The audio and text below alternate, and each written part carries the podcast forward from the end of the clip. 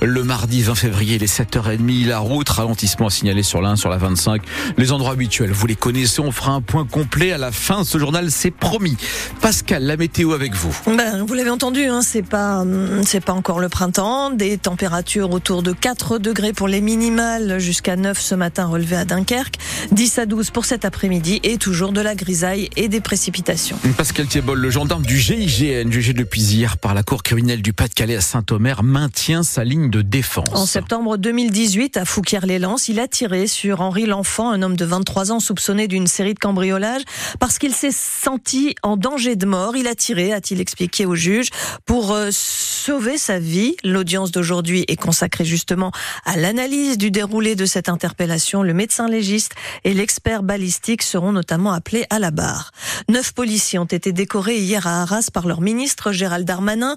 Tous sont intervenus le 13 octobre lors de l'assassinat de Dominique Bernard par un ancien élève radicalisé. Certains ont interpellé l'assaillant, d'autres ont apporté les premiers soins aux blessés. Clémentine Sabrier, cette cérémonie a permis donc de leur rendre hommage. Des policiers ont tenu de cérémonie, chemise et gants blancs alignés dans la cour de la préfecture devant leur famille, leurs collègues et Gérald Darmanin au pupitre. Nous sommes ici réunis ce matin pour saluer le courage de ceux que le président de la République a tenu à décorer sur la proposition du ministère de l'Intérieur. Le ministre rappelle les faits, l'assassinat de Dominique Bernard, les policiers qui arrivent en quelques minutes au lycée et qui maîtrisent l'assaillant. Vous qu'on peut appeler les héros d'Arras, vous témoignez que le combat contre le mal réclame une petite part d'héroïsme. Une qualification qui ne plaît pas trop au brigadier chef David. Les gens nous considèrent comme des héros, mais pour moi, les vrais héros, ce sont les gens qui étaient sur place avant nous, qui ont agi déjà euh, pour ralentir le, le terroriste. Et pourtant, c'est bien lui qui est décoré par Gérald Darmanin. Pour vous être interposé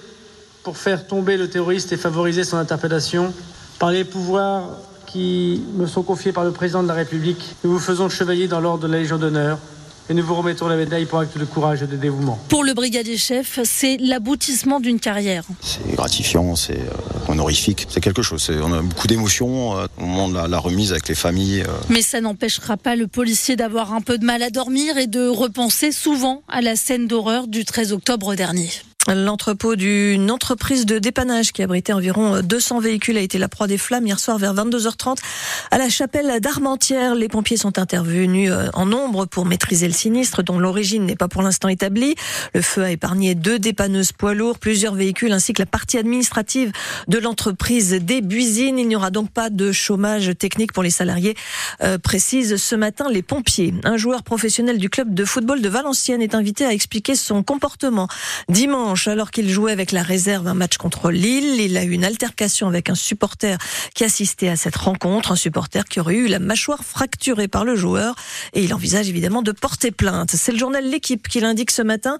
Les plaintes de sept supportrices du Racing Club de Lens pour agression sexuelle ont été classées sans suite par le parquet du Havre. Les sept supportrices avaient dénoncé des palpations de la part d'une agente de sécurité du stade Océane, donc du Havre. Selon le quotidien sportif, elles ont reçu un courrier qui leur indique donc que les poursuites pénales ne seront pas engagées. L'enquête n'aurait pas permis d'établir l'intention qui caractérise l'agression sexuelle. 7h34 sur France Bleu Nord, les agriculteurs maintiennent la pression sur le mouvement à quelques jours de l'ouverture du salon de l'agriculture à Paris. Sur le gouvernement, oui, avec des revendications diverses. Dans le Dunkerquois, une cinquantaine de tracteurs ont mené une opération escargot pour dénoncer les compensations environnementales liées à l'artificialisation des sols. En clair, pour compenser la construction de plusieurs usines et de routes sur le de Dunkerque, il faut créer des zones humides ou des forêts, des terres rendues à la nature, mais prises sur des terres agricoles, ce que dénonce la FDSEA, qui demande à être associée à ce plan de compensation.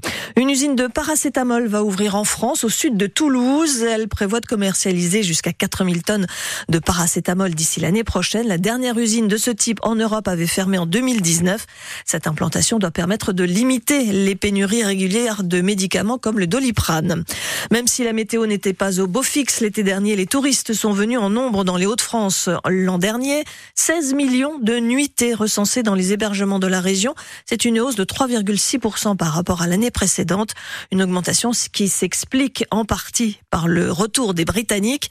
Du côté des équipements touristiques, on trouve en tête de la fréquentation le parc Astérix, suivi de Nausicaa à Boulogne-sur-Mer et du musée de la piscine à Roubaix. Et puis, 7h35 sur France Bleu Nord, un footballeur nordiste, Pascal. Brille sous le soleil de l'Italie. Benjamin Pavard sera sur le terrain ce soir avec son équipe l'Inter Milan pour le match aller des huitièmes de finale de la Ligue des Champions. À ses côtés, Marcus Thuram et face à lui un autre euh, Français, Antoine Griezmann, qui lui porte les couleurs de l'Atlético Madrid.